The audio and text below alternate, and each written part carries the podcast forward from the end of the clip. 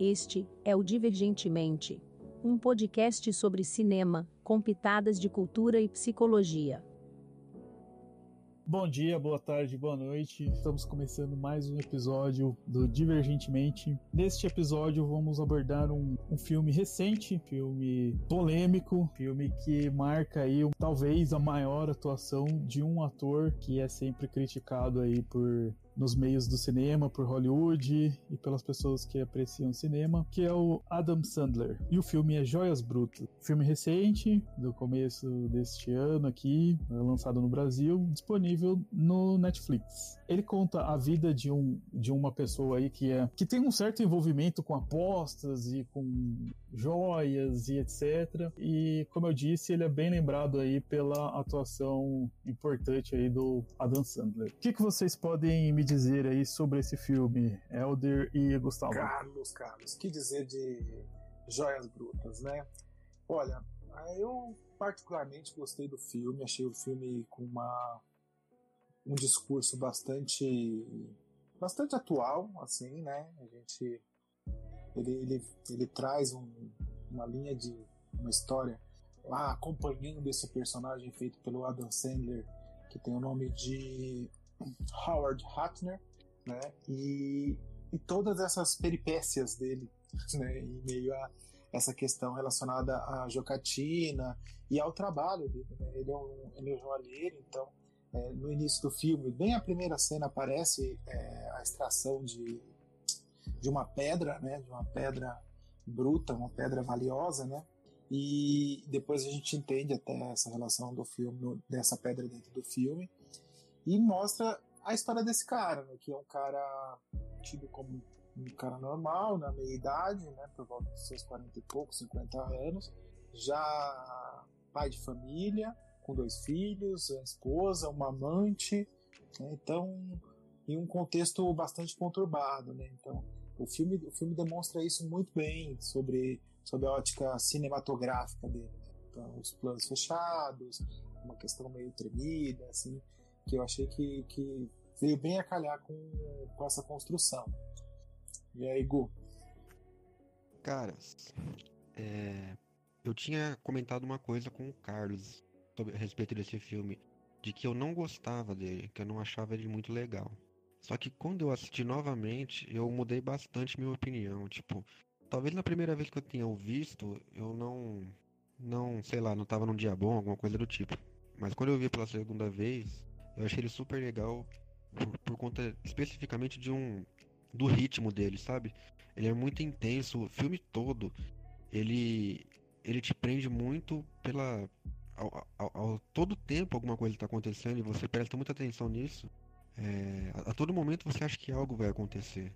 E acho que sobretudo também fala muito sobre é, erros e sobre como muitas vezes as pessoas não aprendem com ele, sabe? Eu acho, eu achei que isso foi muito legal vendo pela segunda vez. É, eu acho que, que é um filme muito legal, só que principalmente nessa segunda vez que eu assisti, é, eu tive até certa dificuldade em acompanhar a legenda, porque tipo é tanta palavra, tanta gente falando que é até difícil para isso, sabe? É tamanho ritmo que o filme toma. Ele, ele, é bem bagunçado, né, o filme. Então ele tem um lance que parece que. É, parece, sabe aqueles almoços de família que todo mundo fala, você não sabe qual que é o assunto que tá rolando? É verdade. ele tem toda. É, o filme inteiro você passa nessa pegada, né? Que, você, que dá essa sensação. Eu tive essa sensação também, sabe? De, de se sentir, inclusive, às vezes meio, meio perseguido, né? Eu acho que tem a questão desse personagem do, do Adam Sandler que, que para mim, ele tem essa, essa coisa, ele tá sempre em alerta, ele tá sempre é, esperando vir uma porrada, ele tá sempre é, vindo, olhando para trás, olhando para ver se tá, alguém tá vendo o que ele tá fazendo, entendendo um pouco dessa, dessa, dessa dinâmica dele com relação a, a, ao trabalho. Ele é um devedor, ele tem vários débitos, então pessoas vão cobrá-lo, e ele continua, sabe, meio malandro. É, eu queria falar é, sobre um aspecto assim, para mim esse filme tem, tem tudo isso que vocês disseram aí, esse, esse negócio da intensidade que, que vai acontecendo durante, durante as, as... Enfim, durante a jornada do, do personagem, e tipo assim, desde a primeira cena até a última cena, é essa correria, é esse, é esse, essa sensação de que a gente que está assistindo o filme não, não entende direito o que está acontecendo, porque na verdade, é só ele que entende direito o que tá acontecendo, né? É verdade. É um cara que é, um, que é, que é viciado em, em, em, jogos, né? Em apostas esportivas, né? Principalmente no basquete. E assim, para mim, o que, o que é o ponto, assim, que. Da, desde a primeira vez, né? Da primeira vez que eu assisti, desde o primeiro momento que eu vi esse personagem lá, é o que me chamou a atenção, é o que me deu é, um clique de instantaneamente tornar a, a, história do cara verdadeira. Como que começa aí essa história, né? Esse, o Adam Sandler, ele, ele tem uma joalheria e tem um, um camaradinha dele ali, um conhecidinho, que traz um, um pessoal que tem algum dinheiro para gastar é para tentar empurrar algumas coisas ali, às vezes que não são tão valiosas, às vezes tem um esquema relógios falsos na joalheria ali e tal. De repente, esse cara é, é, traz ali para a loja do Adam Sandler o Kevin Garnett. E o Kevin Garnett é, é interpretado pelo próprio Kevin Garnett. Né? Isso para mim, a hora que eu vi o cara ali, eu falei, putz, peraí, esse negócio aqui agora vai ser complicado. Vamos lá, quem que é o Kevin Garnett? Ele é um dos principais jogadores aí é, da história da, da NBA, né? Ele, principalmente da história do Boston Celtics, um jogador aí é, que marcou época mesmo do Boston Celtics, foi campeão da NBA com, com Celtics depois de algum tempo que eles não ganhavam títulos, né? Eu acho que é importante, assim, é interessante a figura do Kevin Garnett no, no Celtics, porque ele é negro. É, isso é uma coisa que para mim é importante. Celtics já teve outros ídolos negros, mas a, a, a base de fãs do Celtics é a, é a comunidade irlandesa de Boston.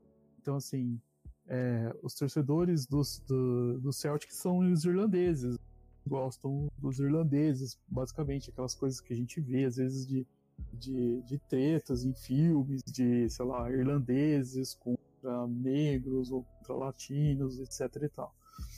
O Kevin Garnett, ele é natural, é de, ele é do Brooklyn, de Nova York, então existe uma, uma rivalidade em diversos esportes, na verdade, né? Não só no basquete, entre Nova York e Boston. E Kevin Garnett, ele nasce no Brooklyn, ele passa pelo. Ele é draftado né, no, no, na NBA lá em 95, 96, pelo Minnesota Timberwolves. Joga uh, alguns uns bons anos no, no Timberwolves, vira franchise player, né? Que é o jogador é, da franquia, o principal nome do, do Timberwolves.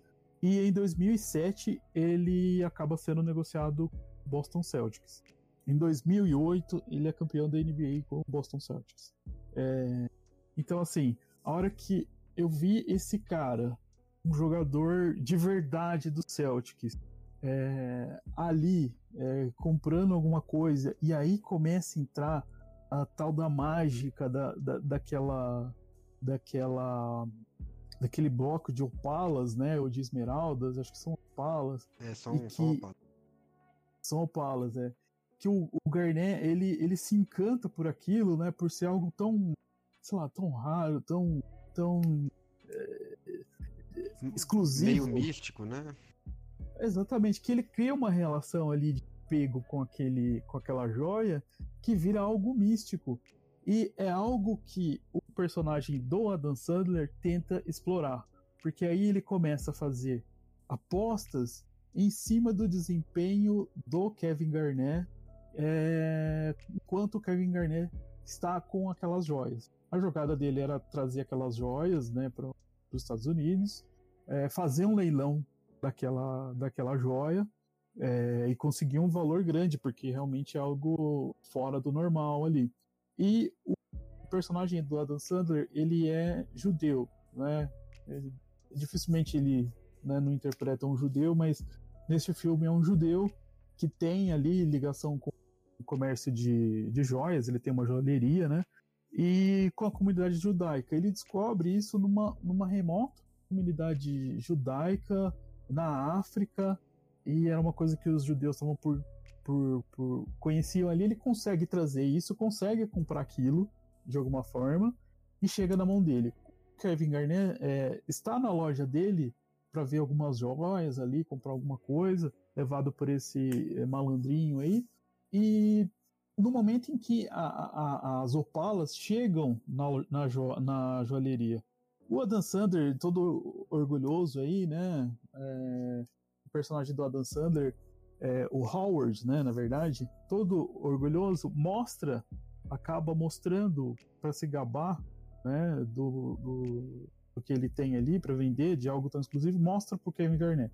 O Kevin Garnett, ele pega nas mãos é, essa joia, ele fica tão encantado por ela que ele acaba debruçado ali, ele acaba acabando, é, quebrando a vidraça do, do, do balcão da joalheria ali, né? Ele estava apoiado, ele ficou tão hipnotizado por aquilo e, e acabou querendo aquilo de alguma forma, né? Ele acaba fazendo um rolo ali, né? Ele leva essa, essa joia embora e deixa é, o anel de campeão dele da NBA como garantia pro, pro, pro Howard que ele vai voltar e vai devolver.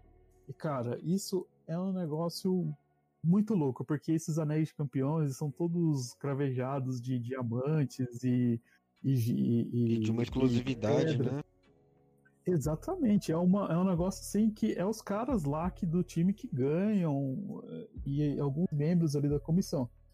E aí, o, o, o é engraçado aqui, o Howard, como fica aí é, bem claro para mim nessa cena que ele é um, um, cara, um viciado, um compulsivo, que ele vai coloca o anel do Celtics no dedo dele e ele tinha um anel dos Knicks. Os Knicks que são o time de Nova York, né? É, agora existe outro time em Nova York, mas enfim, os Knicks que eram os representantes de Nova York. Então toda essa rivalidade entre cidades que existem entre Boston e Nova York é, tá ali, tá na mão dele. Ele era, ele é fã dos Knicks, né?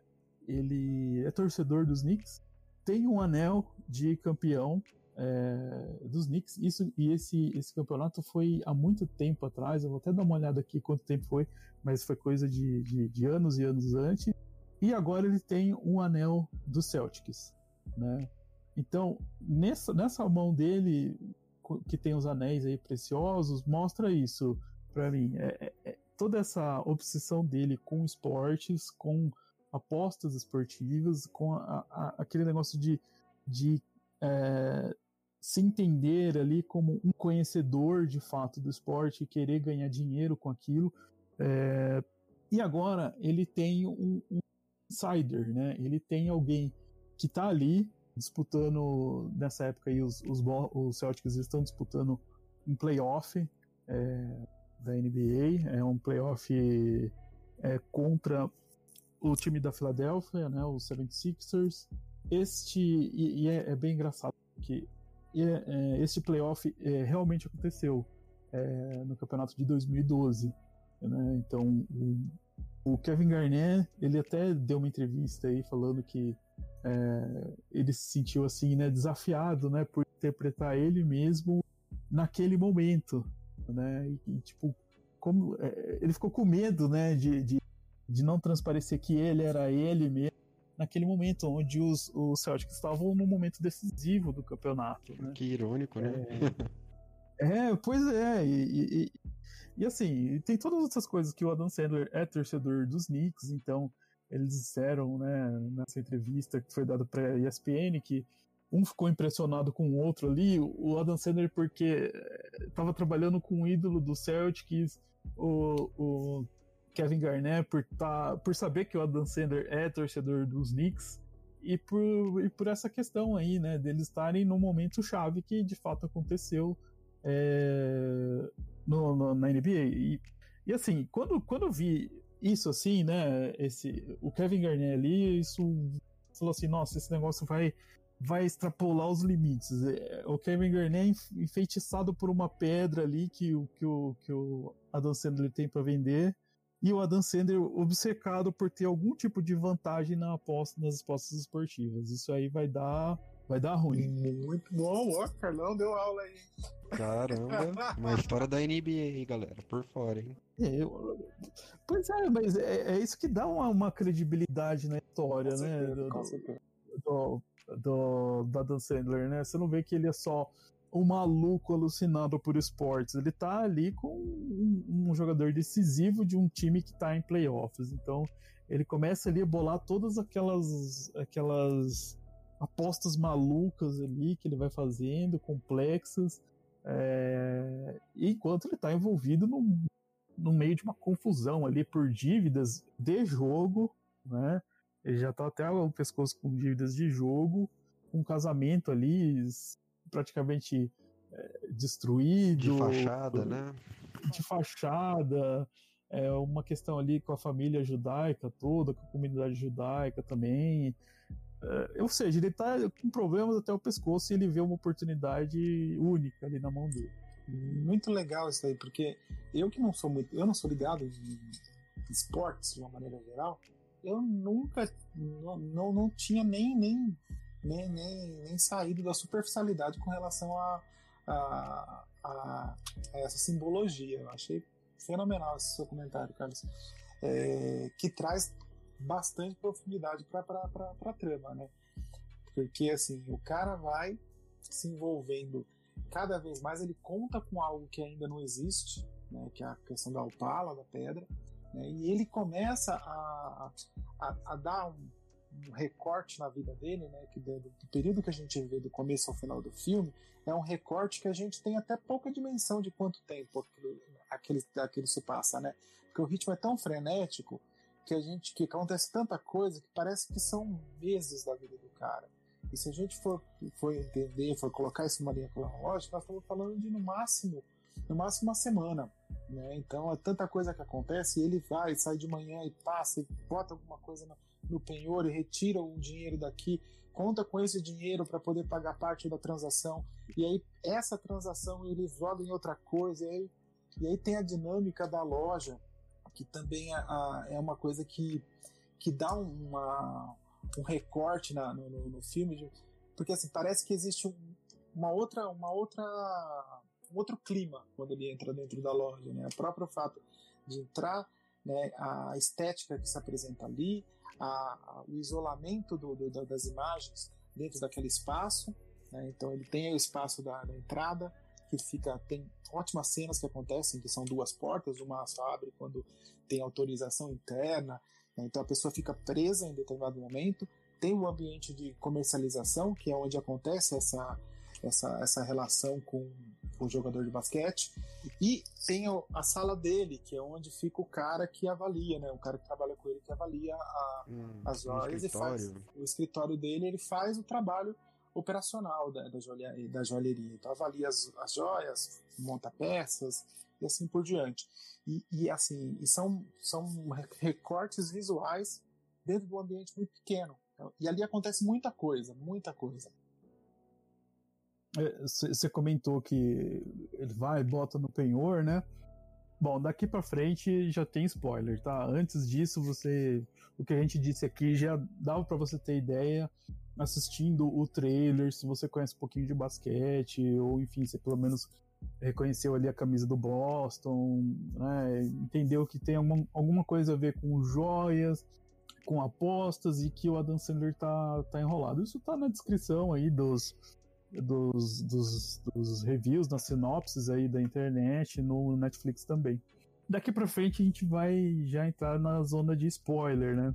Porque você falou de penhor e a primeira dessas jogadas malucas que ele faz de penhor é justamente com o anel de campeão de 2008 que o Kevin Garnett deixa lá como garantia. Ele vai, penhora o, o anel do Garnett com outro joalheiro ali, e com esse dinheiro ele vai e faz uma aposta. Essa aposta é, é, entendendo que o Garnet ficou tão ali vidrado na, na, na, na, na pedra que isso vai influenciar positivamente né? ele de alguma forma. É, o desempenho dele vai ser, vai influenciar de alguma forma. Então ele, que é conhecedor dos Knicks, acompanhou os Knicks e acompanha, enfim, esportes em geral, mas aí ele começa a fazer apostas no time que não é o dele, né? Em umas apostas malucas, inclusive, né, empenhorando algo que é raríssimo, né? Um anel de campeão da NBA. É, só um, um detalhe que eu queria comentar com vocês, antes da gente continuar, é que uma das melhores características desse filme em relação a tudo isso que está acontecendo é que você está sempre muito próximo da ação e de como tudo aquilo está acontecendo. Então você se sente muito, muito dentro também de tudo isso que acontece. Dele ir para a loja, sair da loja, ir penhorar o anel e conversar com alguém. A câmera é sempre muito próximo, né? Você sempre enxergando por cima de um ombro ou por um frame meio cortado. É, eu acho que isso, isso te ajuda a entender um pouco melhor esse mundo, essas apostas e essa imediatismo, sabe? Isso ajuda muito pra gente é, entender como, como que aquele mundo funciona. É verdade, é verdade, Gustavo.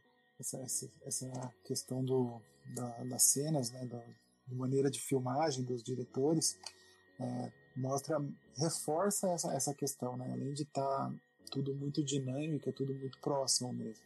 Né? Você vê muito close, você vê muita expressão. E eu acho que isso também é, é, fez com que a gente percebesse realmente essa questão da atuação, que foi algo bastante, bastante discutido nas redes sociais sobre a atuação do, do Adam Sandler, né?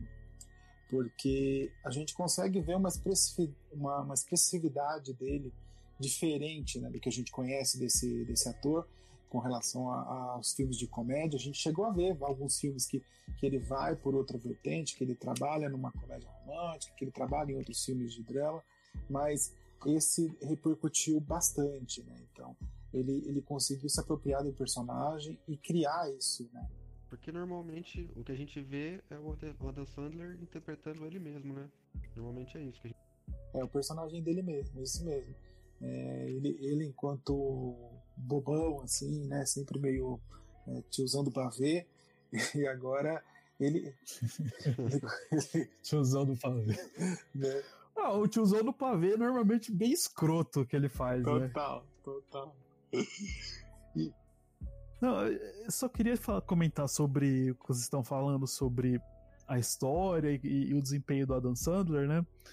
Os, é, ele disse que esse roteiro, né, os irmãos aí, os diretores, é, os irmãos Safdie, é, o Benny e o Josh Safdie, ele comentou que é, esse, esses irmãos, eles são novos, né, eles novos aí de, de idade, de, de atuação, mas eles são bem criativos, mas ele diz que esse roteiro estava há muito tempo, foi há muito tempo oferecido por esses irmãos para ele. E ele disse que, enfim, por causa da, desse, desse hype que ele teve, dessa, dessa carreira aí com as comédias dele, e tudo tava fluindo uma coisa atrás da outra, ele nunca deu atenção é, para esse, esse roteiro, nem sabia do que se tratava. E nos últimos anos aí, ele tava mais. Eu acho que ele acho que ele sente um pouco essa questão dessa crítica por, por ele sempre fazer o mesmo tipo de papel e etc nas comédias dele e tal. Ele disse que estava procurando alguma coisa diferente para fazer. E aí o agente dele falou: Ó, oh, tem esse negócio aqui que tá na sua mesa faz tempo, os caras são criativos e tal. E, e o, o, o, roteiro, o papel, o personagem, ele foi escrito para o Adam Sandler atuar. Por isso que. Caramba! É, e assim, esse, e os diretores escreveram para ele né, esse, esse roteiro e eles dirigem, né? Então eles sabem, sabem exatamente o que pedir para o Sandler fazer, é, onde que eles querem levar a atuação do cara, né? E, e, assim, é por isso que sim, sai um resultado muito bom mesmo da atuação e da direção, né? Eu Todos... não, não sabia dessa. Eu, eu sabia que era, um, que era um roteiro antigo, mas não sabia que tinha sido feito justamente para ele foi justamente para ele, cara. Pessoal, assim. É, e parece que, se não me engano, de 2015, alguma coisa assim, se eu tiver errado. Quem souber aí, comente aí, é, me corrija aí. Mas já, já tinha alguns anos que estavam lá com ele. E E assim, os caras não desistiram, né? Eles poderiam ter, ter ido atrás de, de tentar realizar essa função. Outro ator aí, né? A gente pode imaginar alguns outros atores que teriam boas atuações nesse tipo de papel, mas deixaram lá. Os caras são meio que fãs da, do Adam Sandler, eles viram esse potencial nele e mantiveram a aposta, né? E eu achei que foi extremamente bem acertado. E sobre a proximidade, né, que vocês estavam falando, né? A gente acompanha né, as ligações que ele faz, que ele recebe, né? A gente entra junto com ele, a câmera entra junto com ele, lugares. É, quando a gente tá na loja dele, né? Que é o que o Alder tava falando, é, que vira um outro ali, né? A gente. Eu me senti apertado ali é. na loja, né? Tem uma cena que tem que o Kevin Garnett tá lá, grandão, mais dois também grandões, tem dois mafiosos cobrando ele lá, uma gritaria, uma barulheira lá dentro. Eu falei, eu tô sentindo aqui dentro do negócio, né? Tô ficando difícil aqui, quero sair para tomar um ar. É. Mas você... é, bem legal isso, essa, essa questão da direção. Você falou aí do, dos mafiosos, aí eu acho que dá pra gente fazer um gancho com, com o, pat... o momento da história em que nós paramos de, de comentar um pouquinho. Que é a hora que ele penhora o, o anel do, do Kevin Garnett. E mais ou menos em paralelo a esse momento, né, a gente percebe que, além de todos os rolos que ele já tá, tá metido, ele tem um rolo com uma outra pessoa que tá, que tá cobrando ele também. E aí, e a partir daí, o, o filme vai dando uma, uma complicadinha, certo? Muito certo. A partir daí, o, o filme começa a ter um, um tom um pouco, um pouco diferente, né? A gente parte de um tom que a gente entende, sente essa, essa pressão, essa aceleração do filme, mas aí ele vai mais para uma linha de um, de um, filme de, de máfia. Né? E até um outro ponto que eu acho que, que vai, de conta com esse comentário, que o filme é produzido por Scorsese, né? Então, é, Nossa, tem um ar... várias coisas. tem um ar de Scorsese no filme, né? Então é um filme de máfia de alguma forma. É, algumas cenas são bem parecidas com, com algumas cenas de filmes de Scorsese, é, um ritmo totalmente diferente, uma linguagem diferente, mas é, não deixa de lembrar um pouco dessa, dessa história que esse diretor é tão conhecido por esse tipo de filme. Cara, mas é, é, desculpa te cortar, eu só ia complementar uma coisinha, é, principalmente em relação a esse começo que a gente começa a ver ele se enrolando. É que a partir desse momento eu comecei a pensar, meu Deus, isso não tem como esse negócio dar certo. É impossível que esse negócio dê certo. Esse cara vai fazer uma cagada bem grande. E, e eu acho engraçado que você começa a ficar com essa, essa sensação, pelo menos para mim, durante o filme todo, sabe? Que, ai, lá vai ele fazer cagada de novo. Ai, meu Deus, ai, ai, meu Deus, sabe? Tipo. Não precisava de, dessa cagada isso, agora, tipo, né? Tipo, cara, só resolve. Ele podia ter ajeitado, ajeitado as coisas aqui, não precisava mais tipo, dessa, tipo, né? Cara, faz, faz o arroz com feijão, pelo amor de Deus. Mas não, é aquela. É aquela.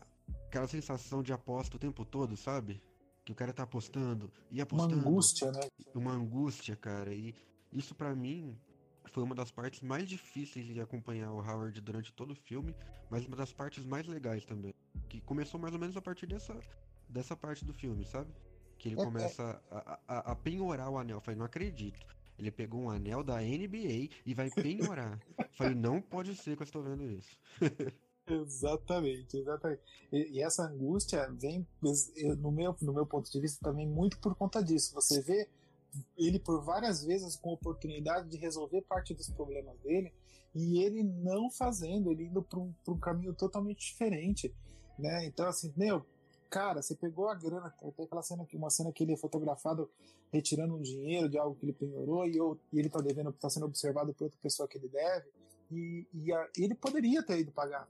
Ele não, ele foi fazer uma reaposta num, num lugar que é clandestino e, meu, você fala, gente, como que isso pode acontecer? Né? E, e, sem garantias nenhuma de, re, de rever esse dinheiro, sabe? Nada. Você fica, cara, como, como que pode? Você pode resolver seu problema, vai lá e resolve. Mas não. E ele, ele vai e faz apostas para quem ele já deve também, né? Sim. Tem umas coisas assim, né? Isso, é, é, é angustiante essa, é, é essa essa forma que o personagem conduz a vida dele, cara. É, pelo menos para mim, eu acho que talvez para qualquer pessoa que, sei lá, você recebe seu salário, normalmente você vai lá e paga sua dívida. O cara não, o cara consegue uma grana daqui, faz outra coisa, e faz um malabarismo que você fica, meu Deus do céu, o que, que você tá fazendo, meu amigo? É, e em paralelo com essa questão do, do, do das dívidas e do vício, tem a questão familiar, que vocês já falaram né, um pouco sobre isso, que ele tem um, um, plano de fundo, um casamento falido, já nos finalmente, né, que ele tem uma, uma, uma amante, né, que por acaso é a moça que trabalha na loja com ele. Né, então, assim, e, e, essa relação familiar, né, nessa, essa, nesse contexto familiar, ele também tem um outro conflito com relação à dívida. Né? Ele deve para o cunhado dele. Então é o, é o cunhado dele, é o cunhado dele, né, gente?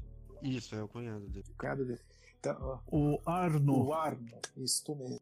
É, o Arno, ele é, ele é da família, mas ele também é um mafioso, né?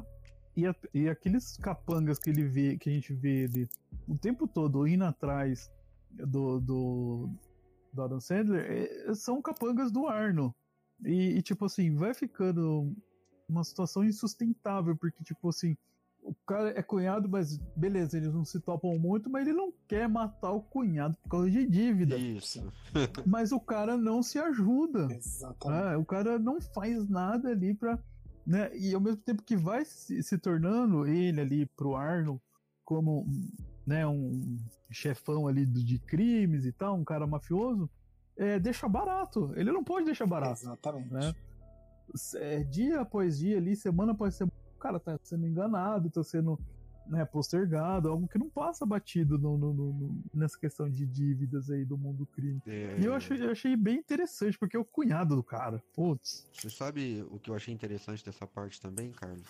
Que a partir desse momento que você percebe que é, é o cunhado dele a quem ele está devendo, você percebe que esse incômodo que nós sentimos com o personagem se estende às pessoas à volta dele também, sabe? Até mesmo os parentes, sabe?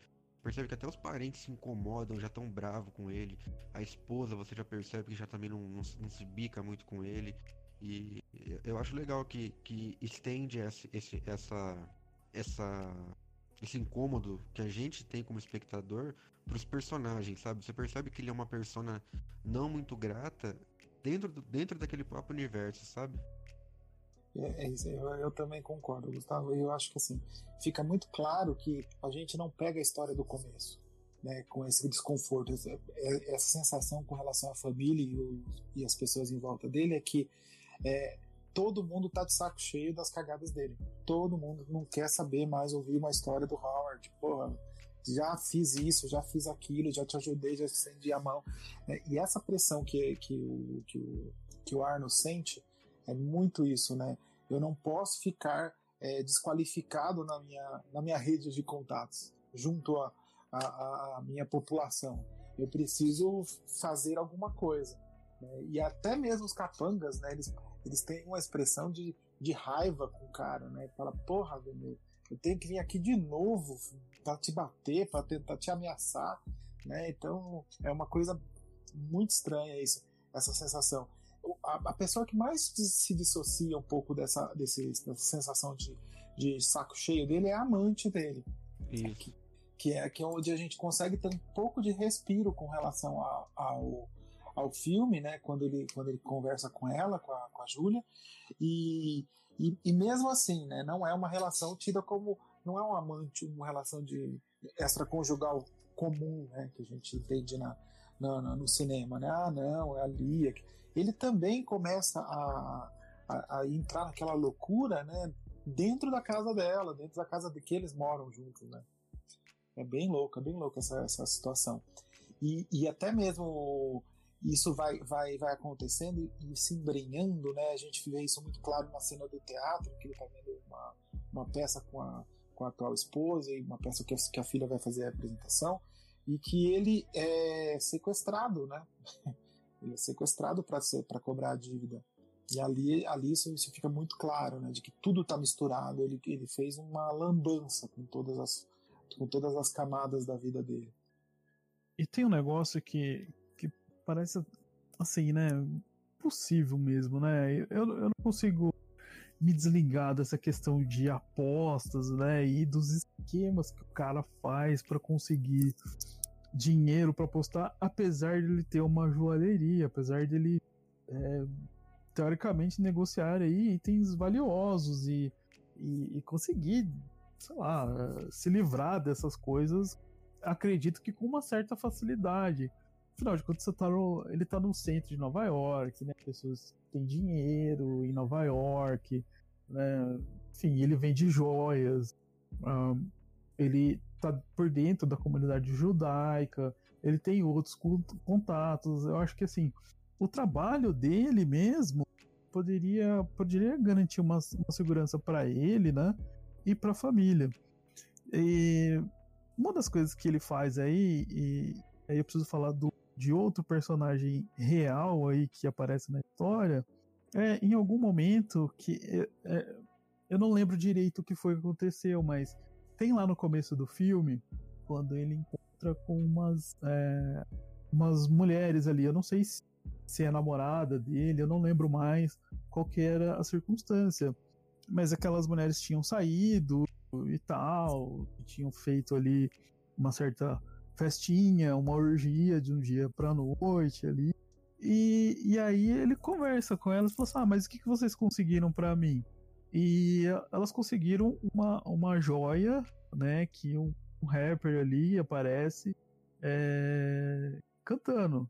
E esse rapper, ele é real. Eu não conheço de ouvir, né? Mas é The Weeknd. É, parece que ele é bem conceituado, já, já foi indicado a Grammys e tal. E agora, né, a gente está em 2020 aqui, aquela questão é, assassinato lá do George Floyd, né, que foi assassinado é, sufocado ali por um policial e até a morte e gerou aí uma série de protestos nos Estados Unidos e no mundo todo. É, parece que ele fez uma doação para a campanha, né, de 500 mil dólares, eu estava vendo aqui, é, para a campanha Black Lives Matter, né, e que um outro atleta aí também está que é o Kevin, é o Colin Kaepernick, que ele é atleta da, da NBA, da, perdão, da NFL. Uh, ah, então, assim, ele tem uma série de, de, de, de, de maneiras aí, o personagem do Sandler, de ficar se embrenhando em, em, em questões que trazem um dinheiro fácil para ele, onde ele eh, tem os contatos ali meio que de submundo dele, onde ele consegue, por exemplo, essa joia desse rapper que a gente vê no momento seguinte ele penhorando, a gente vê é, próprio, a própria pessoa que leva o KD lá na, no escritório dele, que é alguém que, que tem um esquema ali de ficar vendendo relógios falsos, né? Então, é, é, eu, fico, eu fico olhando essa questão dele, dessa compulsão por, por jogos e tal, como que já desgastou, a gente vê isso claramente, né, no relacionamento dele, da, da com a esposa ali, já desgastou, já tá é, ali por um fio, eles só estão vivendo de aparências, acredito que para a comunidade judaica e lida que, que eles fazem parte, é, mas é só aparências, já acabou esse casamento faz tempo, e, e essa, vive, essa vida que ele vive, né, de conseguir, de tentar ir atrás de coisas é, ali que ele possa é, penhorar e que vão, é, vão servir de capital para ele apostar e normalmente ele acaba perdendo, né? Ele não é um bom apostador e ficando cada vez mais com mais dívidas ali no submundo. Mas isso que me chama atenção, ele trabalha com joias, né, num lugar onde as pessoas têm bastante dinheiro para gastar, para impressionar as outras pessoas. E um simples ali, acho que, que, que é ajustamento dele, de, de estar e trabalhar de verdade no negócio, etc. É, poderia colocar ele numa posição muito mais sustentável, muito mais saudável, né? Mas não, ele tá sempre atrás de um de um outro esquema no qual ele possa apostar, no qual ele possa enganar as pessoas que estão cobrando ele, o Arno, a máfia e por aí vai, né? Aí que tá, Carlos. Eu acho que é, a todo momento ele, ele tá apostando, ele tá, ele, ele tá jogando, sabe? até em relação às, às, relações dele, em como ele, ele lida com as pessoas, eu acho que, acho que tudo isso é um jogo para ele, entendeu? Eu acho que é, acho que é esse que é o ponto, sabe? É, eu acho legal, sabe, isso que você falou. Eu acho que vai bem, é bem isso mesmo, é tudo um jogo, sabe? É, e assim, é, complementando aí, eu acho que ele tem um prazer em cima disso. É exatamente isso, é um prazer. Né? Ele sente ele sente que a vida é essa, né? Essa dinâmica que tem que ser. Para ele, segundo a, a, minha leitura, assim, para ele tá tudo bem, né? Ser assim, louco, a vida louca.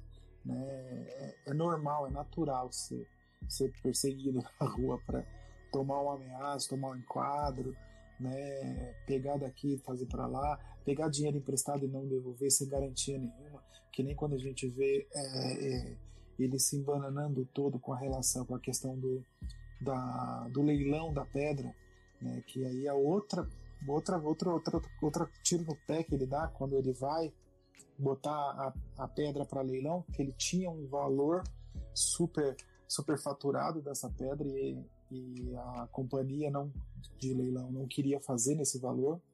E ele faz uma artimanha para que o sogro dele, né, compre a pedra, é o sogro, Compre Acho a pedra. É o pai, é o pai dele. dele. É o pai dele, é verdade. O pai dele. O pai dele comprar a pedra. E, e envolve a família mais uma vez nessa, nessa questão. Né? Então, e ele tem uma responsabilidade restrita com relação a isso. Para ele, tanto faz. Né? Só mais 200 mil dólares que meu pai teve que, que, que, que, que, gastar para poder salvar a minha cara. Né? E é, é, muito louco, porque ele contava que o, que o jogador ia comprar a pedra. E tipo, e daí que é meu pai, né? E daí? Eu, não, não, não cai essa ficha para ele, né? Não, de maneira nenhuma. E, e, e, ele vai envolvendo as pessoas nessa, nessa loucura da vida dele e não percebe o quanto que isso, isso ah, ocasiona sofrimento nas pessoas, né? E, e, e, do decorrer do filme isso vai ficando muito claro que, que essa estafa de todo mundo em relação a ele é por conta desse comportamento.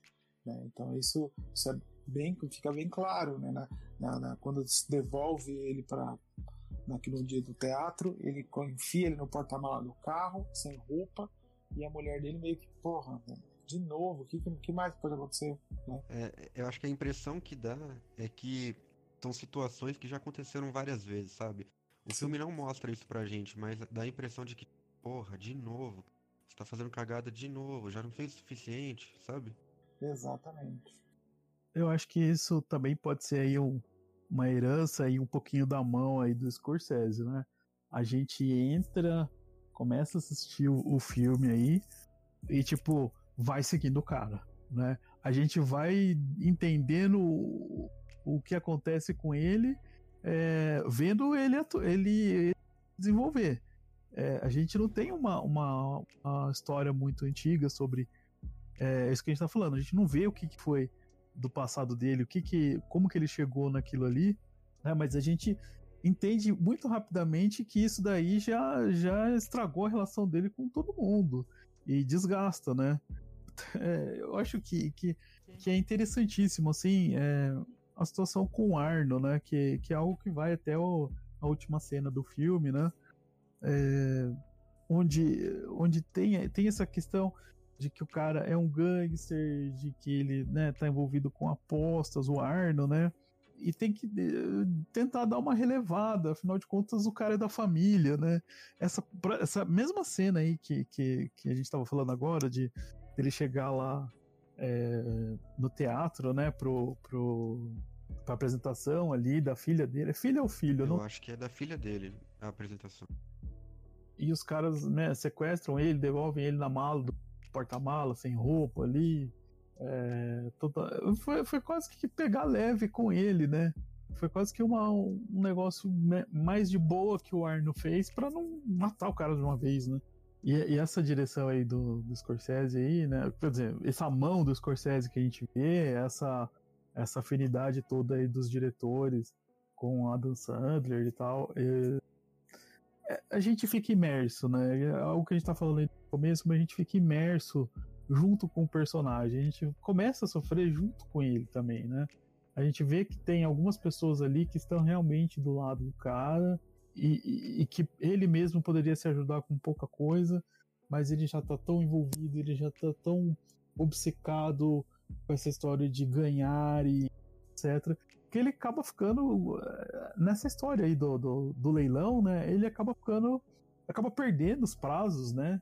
Muito porque o Kevin, Kevin Garnett tá com a pedra e o pessoal acaba enrolando para devolver a pedra para ele. Acaba perdendo o prazo de, de, de levar lá pro avaliador do, do leilão é precificar. Então ele fica de fora do catálogo. E, e com isso ninguém sabe o que, que é aquilo, o preço despenca. E, e, e, acontece essa coisa lamentável, que é ele envolver o pai dele numa jogada para tentar subir o, o, preço, o preço da pedra, e o pai dele acaba, na verdade, engolindo todo o prejuízo, porque ninguém, como ninguém sabia o que, que era, não deu tempo de, de fazer o comentário ali, fazer o hype, sair no catálogo, as pessoas conversarem, o preço ficou prejudicado. E o pai dele engole isso, né? É, é justamente para isso, né? É, o, o, pai dele tinha uma. Ele fez uma, um combinado com o pai para tentar aumentar o valor da pedra e no final acabou que ele tomou outro prejuízo. Ele faz mais uma aposta e perde mais uma vez. Exatamente. E é engraçado que, apesar disso tudo, a gente torce pelo personagem. Exato. Exatamente. Ainda assim a gente torce pelo, pelo cara. A gente torce né? pelo cara, a gente é... acha que vai dar certo, a gente. Em determinado momento a gente acha que, que a aposta vai dar certo. Em algum momento é... vai ter uma virada. Eu acho que é justamente isso. Eu acho que a gente aposta junto com ele, de certa forma, sabe? Eu acho que quando ele aposta, a gente aposta também. Eu acho que. Eu acho que. Essa é uma grande sacada do filme, porque é, ele tá apostando, mas a gente tá apostando junto, porque a gente quer que dê certo. Porque como a gente gosta do personagem, a gente torce para que dê certo. Então, de certa forma, a gente vai apostando junto com ele. Em todas as cagadas e lambanças que ele vai fazendo. E essa empatia que a gente cria com esse personagem, eu acho fantástica, cara. Eu acho fantástico. Eu empatizo com ele na questão do casamento, eu empatizo com ele com a amante, eu empatizo com ele na relação com o Arno, é, a gente acaba torcendo para as apostas darem certo. Né? Eu tenho, eu senti um alívio, né?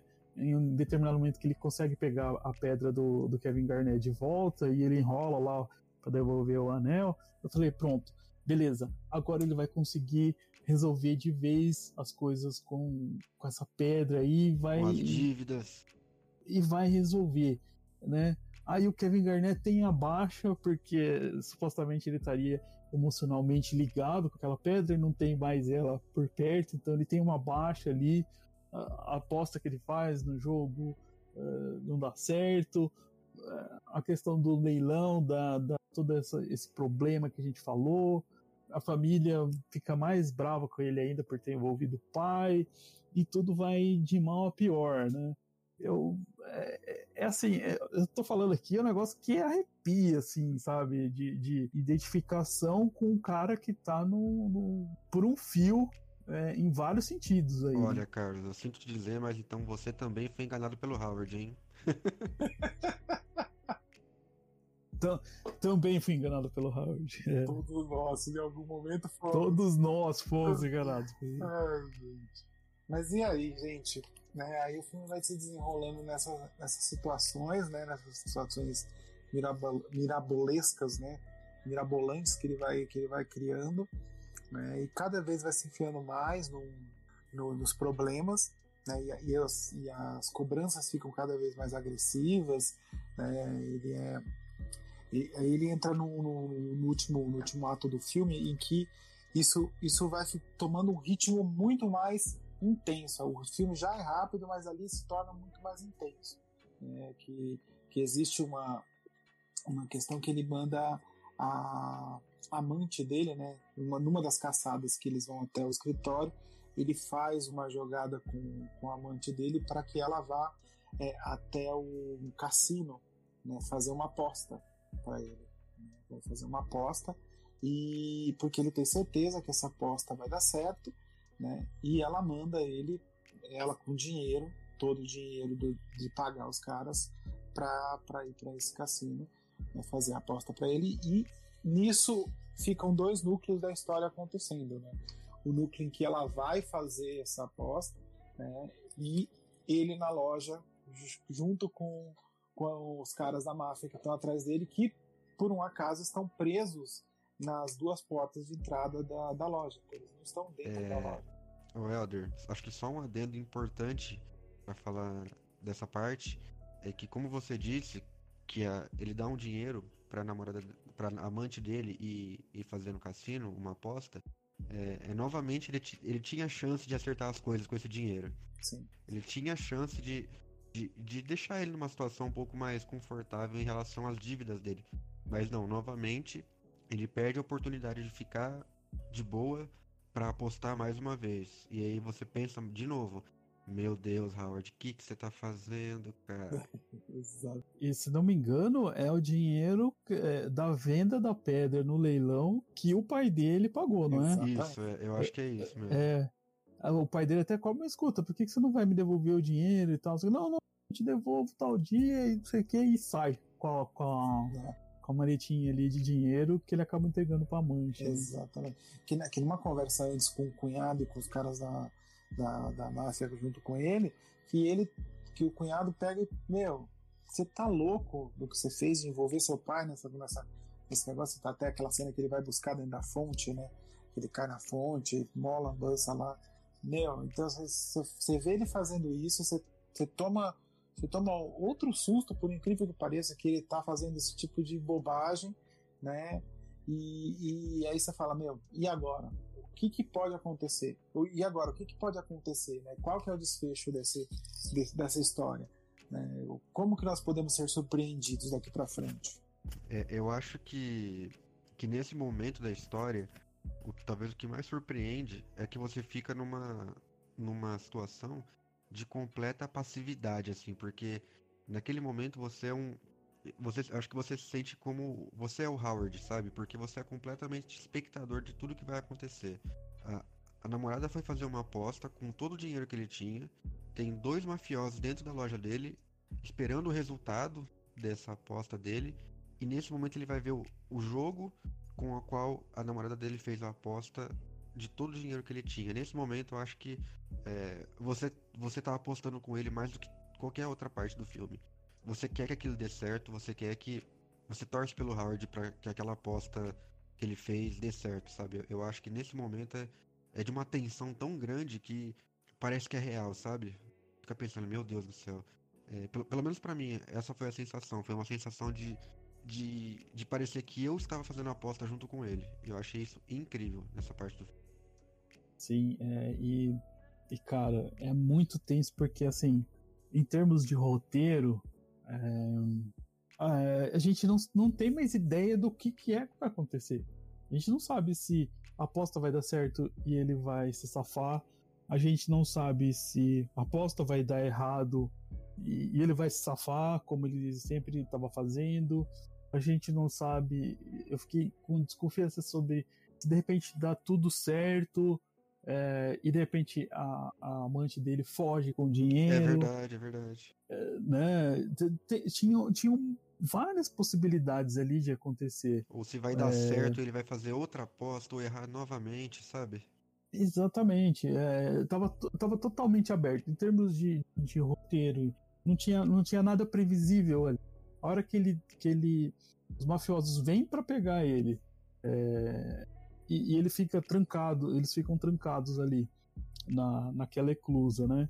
E inclusive o Arno tá ali, assim, junto com os dois capangas. E tem um capanga ali que ficou mas muito, mas muito, muito, muito puto com ele por causa de todos esses essas Essa bola é, de esses neve, né? balões. Né? Essa bola de neve que virou. O Howard conseguia escorregar por um lado e tal. E ali preso, esse cara vira o bicho. Ele vira o bicho lá dentro. Ele quer. Ele não quer mais saber de cobrar nem nada. Ele quer pegar o Howard. O Arno tá ali, falando: não, calma, vamos ver o que, que vai dar esse jogo aí. E vamos. Se, se não pegar, ele é seu, mas é, se, se, se der aposta, eu quero dinheiro, né? Então fica todo mundo ali acompanhando os momentos ali finais ali do, do, do jogo do Celtics é, torcendo para que. E é uma aposta maluca que ele faz, né? Eu não, eu não lembro mais os termos da aposta, mas ele aposta em quantidade de rebotes, ele aposta em, em pontos, ele aposta em diferença de pontos, ele faz um negócio assim. É um monte de variável. Absurdo. Um monte. Exatamente. Que assim, se pagar, paga muita grana. Mas a chance dele de ele não conseguir acertar isso é, é, é muito grande também, né? E aqui vale, vale assim, né? Dizer que nesse momento do filme, né? É, onde tem tudo isso, e, e tipo assim, é, é doentio, assim, né? É, é, muito complicado ver o Howard encurralado nessa, nessa situação, é, praticamente ali de vida ou morte, é, e prorrogando aquilo tudo para durante o jogo inteiro. Tem essa tensão da, da amante estar tá com o dinheiro dele num cassino em outro lugar onde eles não são conhecidos, e, e, e, e os mafiosos presos ali, e ele todo ainda empolgado com o desempenho do, do Kevin Garnett ali na quadra e tal. É, e assim, é, é, tenso, é tenso demais, assim, né? E tipo, a atuação é, é muito legal nesse momento que ele faz o cara ali. É um transe, é, né? esperançoso. É, ele e, e, é esperançoso, ele acredita que tudo vai dar certo, ele vibra com ali dos, do Celtics, né? Como se fosse o time dele, né? Lembrando que ele, ele é torcedor do rival ali, ele comemora cada pouco. E o que, me, o que me chamou a atenção é que, assim, vai ter uma saída fácil para isso, né?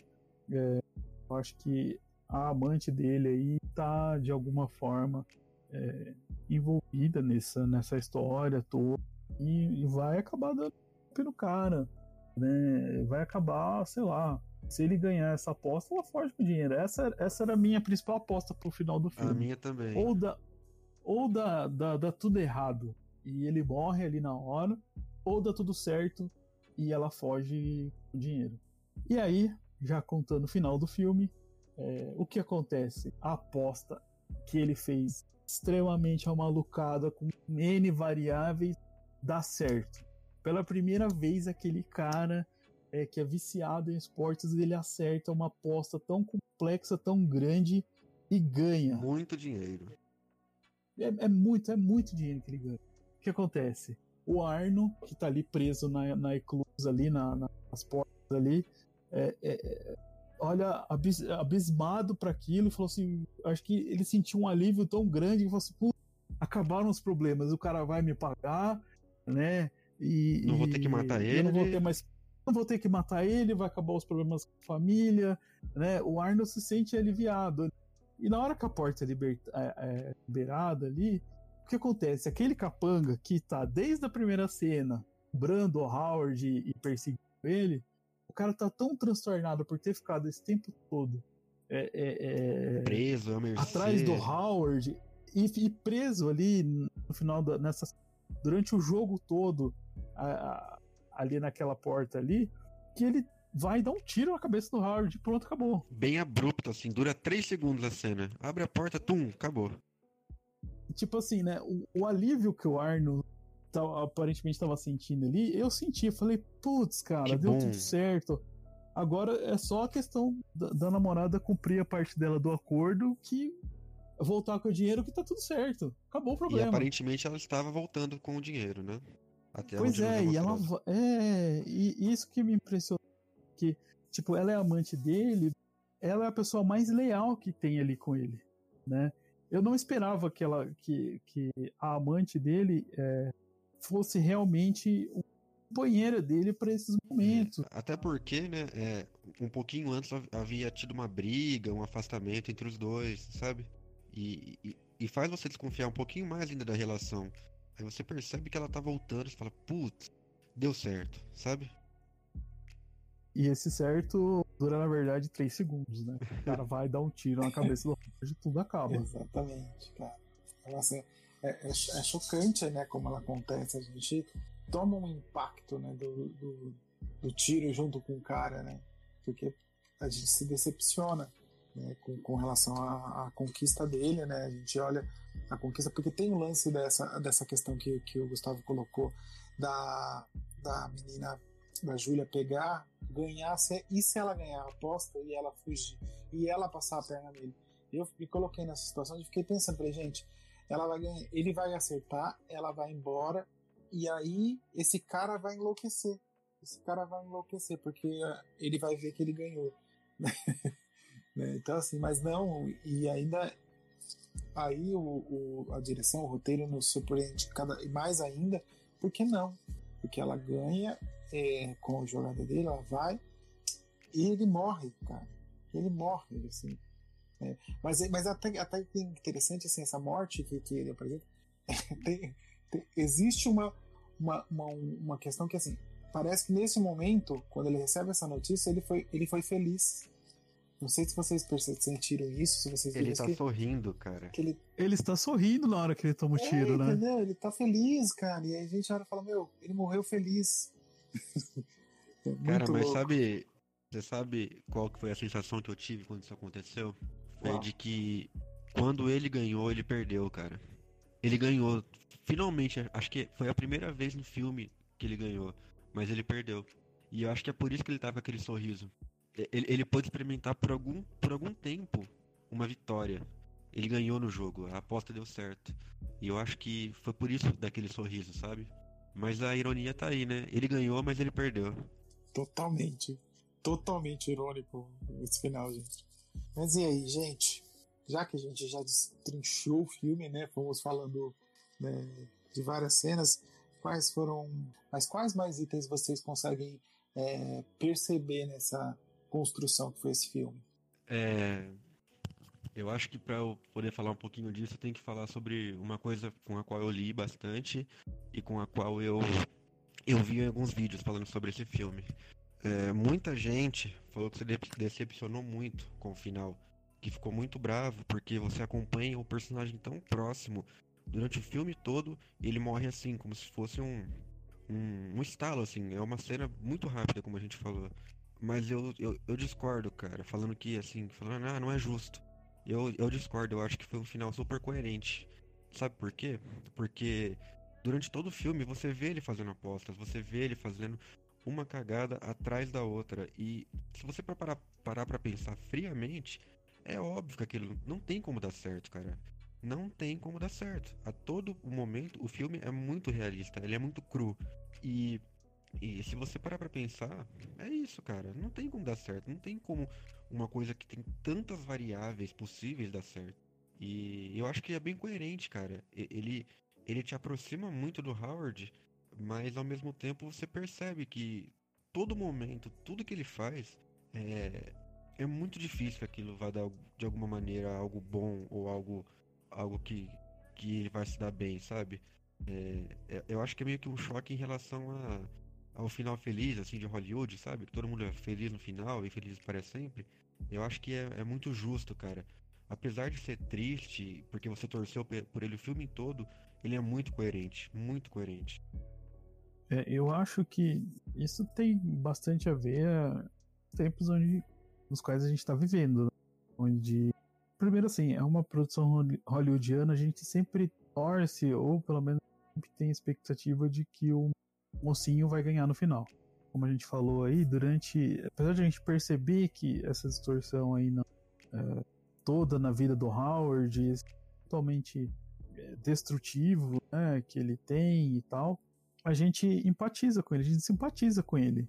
A gente acaba torcendo para que as, as coisas que ele tenta fazer ali dê certo, para o cara, no final das contas, ele, ele, enfim, conseguir se resolver. Mas é exatamente o eu acho que tem esses dois pontos aí que o Gustavo estava falando.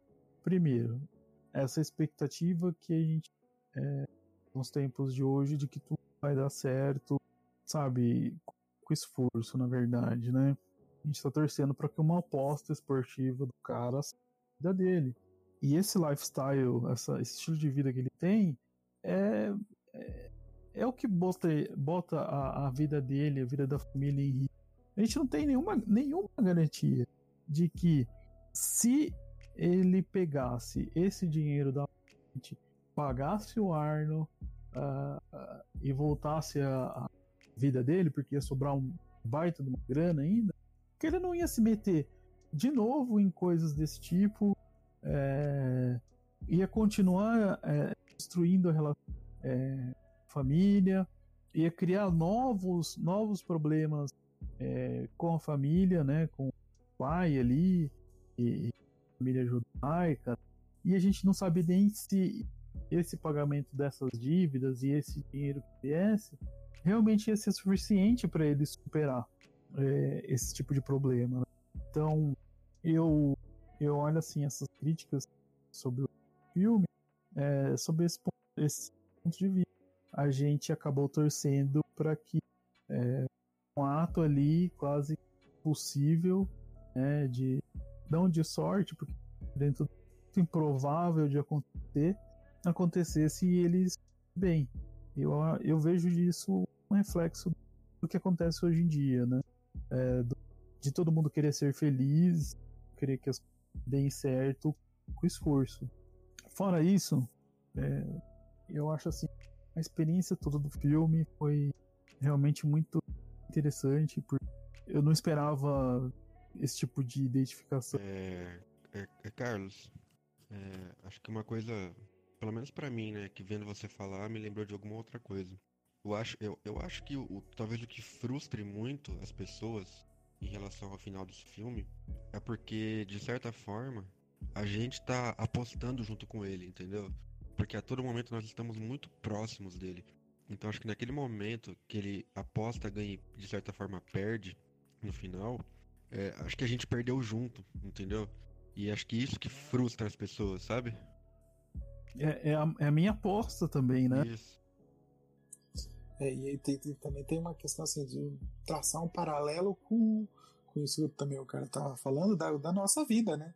Então a gente pega e coloca lá todas as fichas em determinada situação, em determinado aspecto da, da nossa vida e a gente pode perder a qualquer tempo. A qualquer hora o tiro pode ser na nossa cara, enquanto a gente está esperando a, a, nossa aposta se concretizar, né?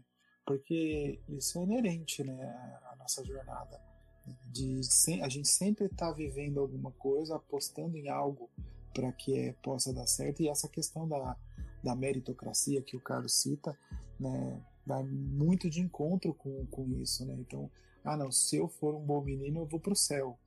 Mas de repente eu posso não ir, né? Esse, esse tiro é bem isso. Meu, cheguei lá onde eu queria, agora deu tudo certo. Não, não deu. A vida tá aqui para te provar que não é assim que a vida funciona. Né? A vida está aqui para te provar que, que a cada dia você pode ter uma surpresa diferente, a cada dia algo vai acontecer na sua vida e, e você vai ter que se adaptar. Né? Você vai ter que se reconstruir, ou você ou sua vida vai acabar. Né? E aí? Né? Será que realmente você está tá vivendo ou está esperando uma aposta lá no final? Né? Eu acho que é, o filme, é, é um final bem, bem adequado, porque que tipo de, de conceito a gente poderia tirar desse filme se, se tivesse dado tudo certo. Se a gente tivesse dado tudo certo, ele acerta a aposta, que era altamente improvável de acontecer, e ele consegue, é, resolve tudo com um aperto de mão, e não tem que sofrer, principalmente isso, né? Não tem que sofrer nenhuma consequência sobre a respeito do, do, estilo de vida que ele levou até agora, onde ele destruiu a família, a relação com a família, acabou com o dinheiro e, e, teve todos os prejuízos que a gente falou aí durante o filme. É, que tipo de coisa que a gente poderia tirar se não, no último minuto funcionasse para ele? Né? Será que a gente estaria comentando agora sobre a grande atuação do Sandler? Será que a gente estaria comentando foi algo legal, será que a gente estaria refletindo sobre, é, nesse momento, né, sobre estilo de vida é, destrutivo que a gente está fazendo? Será que a gente ia estar tá, tá discutindo é, o quão justo é você conseguir as coisas e faz para conseguir as coisas? Eu acho que é um final bem adequado, sabe, para aquele personagem. Eu acho que o, que talvez frustre um pouco as pessoas é porque ele lida muito com quebra de expectativas. A gente, como vocês falaram aí muito bem, tá acostumado com happy ending, sabe? Feliz para sempre. O, o mocinho vence no final e sempre é assim, né, cara? Nem sempre as coisas dão tudo, tudo certo ou tudo errado. Eu acho que, que é isso, cara o filme, durante todo ele, ele lida com quebra de expectativa, porque por várias e várias vezes ele teve a chance de, de acertar a dívida, de, de, de, de certa forma melhorar os problemas, mesmo que não fosse solucionar assim por mas melhorar. mas a todo momento ele vai contra o que você acha que é o que uma pessoa sensata faria. E eu acho que isso dá muita coerência pra, pra obra, sabe? A todo momento lida com a quebra da sua expectativa. E o final eu, eu achei coerentíssimo. E até, até quando a gente imagina um final que não vai dar certo, que é o final dela fugindo, né? Que, que talvez o desfecho negativo seria ela passar a perna nele, né? É, é, que não ocorre, quando ocorre esse final, é mais uma frustração, porque você imagina ela quando chegar e receber a notícia, quando ela recebe a notícia da morte dele. Né? A amante dele estava sendo, estava sendo fiel e coerente com o que, com que ela se propôs. Ela ia lá devolver o dinheiro para ele. Né? Mas ela também não ficou feliz no final. é, é verdade. Não foi um final feliz para ninguém, né? Nem Porque eu acho que o Arno é, também o Arno. toma tiro ali. Sim, sim, sim. É, o, Ar, o, Arno, o Arno morre também, né? No filme. É. O Arno morre no filme também. Não, não me lembrava.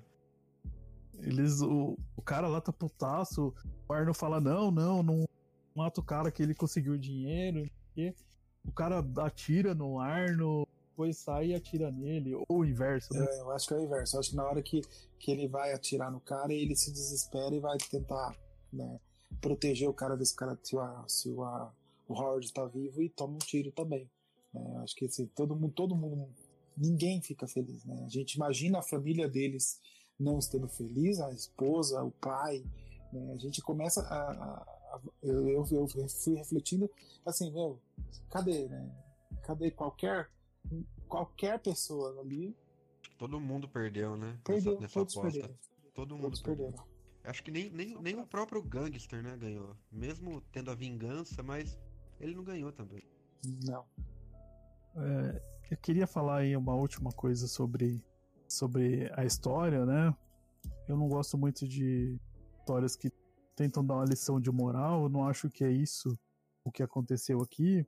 É, mas eu acho que é importante a gente pensar que a gente não consegue viver sem lidar é, em algum momento, de alguma forma, com a consequência dos nossos atos. É, nesse final de filme, ele enfrentou a consequência dos atos dele. Durante esse, esse período todo, pelo menos, que a gente está vendo. E provavelmente há mais tempo. Sai, Carlão, sai. O filme é humanista. Congruente. É, é, um filme psicanalítico, com certeza. mas, mas eu acho que é aí que tá o ponto, né, cara? Porque como a gente só acompanha um, um, um pedaço da, da vida, aquele, aquele recorte, mas a gente percebe que tudo aquilo que aconteceu, cara, é, é o afunilamento de tudo, de todas as cagadas que ele fez, acho que de todas as apostas, sabe? Acho que isso que é super legal. É, e no final das contas, eu acho que o filme é uma, é uma aposta certeira, né? É, dos, dos criadores do roteiro, do Sandler de topar fazer, do Scorsese se envolver na produção e do Kevin Garnett também é, se arriscar, porque convenhamos, né? Ele faz ali o papel de um top player, né? Sketch, que se vê ali é, enfeitiçado por uma joia é, no momento de playoffs e onde, onde o desempenho ruim dele é atribuído à ausência dessa pedra. E, né? Eu acho que é, um, é uma ligação bastante curiosa e eu, eu não sei se outros se outros atletas gostariam de é, se sentiriam confortáveis em ter uma ligação desse tipo aí supersticiosa, mística, enfim, ou enfim obsessiva com objeto de é, uma joia. Isso, isso, isso remete até a, a, cena inicial do filme, né? E que o final do filme vai para essa cena para essa, essa cena que volta para mina, né? Que, que tem essa simbologia de encantamento, né? Apesar dali a gente ver uma verdade nua e crua no início do filme, que é a questão do, do trabalho do trabalho nas minas, né, da questão da agressividade, do abuso de poder com relação aos trabalhadores que estão lá, é, esse misticismo já é inserido lá. Né? Então, essa questão né, mística da pedra. Né? Eu, eu achei fenomenal todo esse paralelo que foi construído e depois dá uma leve fechada voltando para esse mesmo mesma questão telúrica do, da pedra. Eu acho importante, rapidinho, só acho importante a gente falar também que a gente passou bem por cima, assim, das, da, do filme em relação a, a, a, como essa história é construída, porque tem um monte de diálogo, um monte de cenas que são super legal para compor toda essa história, essa questão mística, essa questão de como Howard se enrola. E eu acho que talvez é, são as melhores partes do filme. Então, para quem for assistir, seguir nossa dica, é, vale a pena prestar atenção no filme, porque olha, é muito bom. Com certeza, com certeza.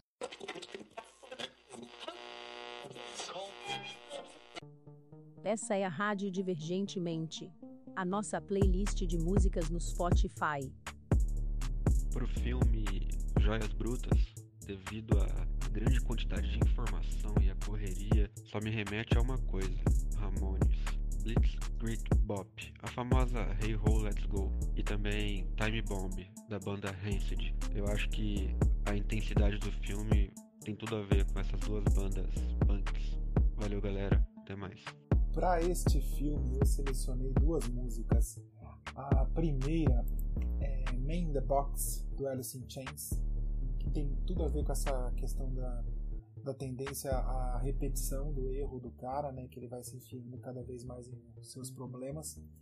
E a, o segunda é Eu Quero Ver o Oco, dos Raimundos. Eu acho que ele também tem essa questão de querer ver o Oco e ver o pau torar. Beleza? Falou, galera. Continuando aí com a indicação das músicas aí bem agitadas para esse filme, eu vou indicar Jump Around do House of Pain é um, é um rap dos anos 90, bem agitado, bem bate-cabeça, combina bastante com o clima é, do filme. E se você tiver um pouquinho de curiosidade para procurar o clipe no YouTube, você vai ver que o House of Pain é formado por irlandeses, compõe também a base de fãs do Boston Celtics. Você vai ver inclusive o vocalista usando a camisa do Boston Celtics. E eu também gostaria de indicar a música Perna Longa do Di Mello onde ele tem uma questão de correr atrás do tempo. Ouça aí que você vai se divertir. É isso aí. Muito obrigado. Você que quer interagir conosco, acesse nossas redes sociais. Instagram e Facebook, divergentemente.pod, Twitter, pode divergente, ou se preferir, manda um e-mail, divergentemente.pod@gmail.com. Falou? Essa é a Rádio Divergentemente. E aí, gente, o filme passa de ano ou não passa de ano? É, eu acho que passa de ano assim com louvor, cara, porque é, ele trabalha muito com quebra de expectativa e, e isso para mim eu acho muito legal quando um, um, filme me surpreende assim, quando tem um final que pelo menos para mim não não passou pela minha cabeça aquele final ou ou com o qual também você se identifica muito com um personagem que faz várias e várias cagadas, como a gente faz durante o percurso da vida também, sabe? Eu acho que há uma identificação muito grande e, e é uma coisa muito assim, verossímil também, sabe? Você consegue ver aquele Howard existindo, porque acho que todo mundo já conheceu um cara que era viciado no jogo do bicho, ou o cara que gostava do bingo, da aposta, ou um cara que tomava algumas decisões é, durante a vida, mesmo tendo todas as ferramentas ferramentas para tomar a decisão certa, sabe? Eu acho isso isso tipo muito um ponto de muito destaque nesse filme, sabe? Eu acho que o filme passa de ano é, com louvor e é um filme que precisa ser visto aí, revisto é, de vez em quando. Eu acredito que é, toda essa, essa experiência né, de identificação que, os, que o roteiro traz pra gente, que os diretores né, e traz pra gente e faz com que o espectador vivencie né, esses dramas aí do Howard na trajetória dele é, é uma experiência assim, muito boa, muito, muito interessante de, de reviver. Então, quem não assistiu, assista, e quem assistiu, acho que é, provavelmente dá vontade de assistir de novo.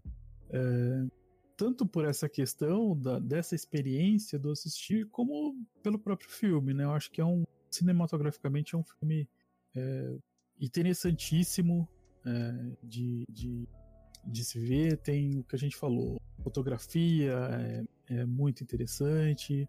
Os cenários, os ângulos de câmera, como é feito esse acompanhamento do personagem.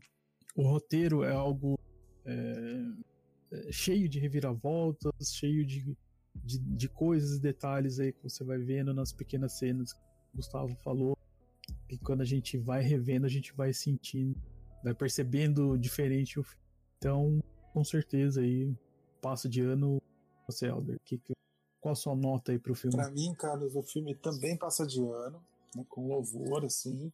É uma, é uma grata surpresa a essa interpretação do, do, do Adam Sandler nesse filme, mas os outros aspectos que você citou também são fenomenais, né, e é tudo muito muito produzido para que isso aconteça, para dar certo, para dar esse resultado. Né? Então a gente vê um, um, roteiro bem amarrado, a gente vê essa questão da, da, da fotografia compondo a história, o ritmo também fazendo com que a gente tenha sensações no decorrer de toda a trama. É, então eu também recomendo, acho que o filme passa assim e muito boa dica para vocês, assistam, independente dessa questão dos spoilers, eu acho que conhecer a história, o desenrolar dela é, é melhor, né?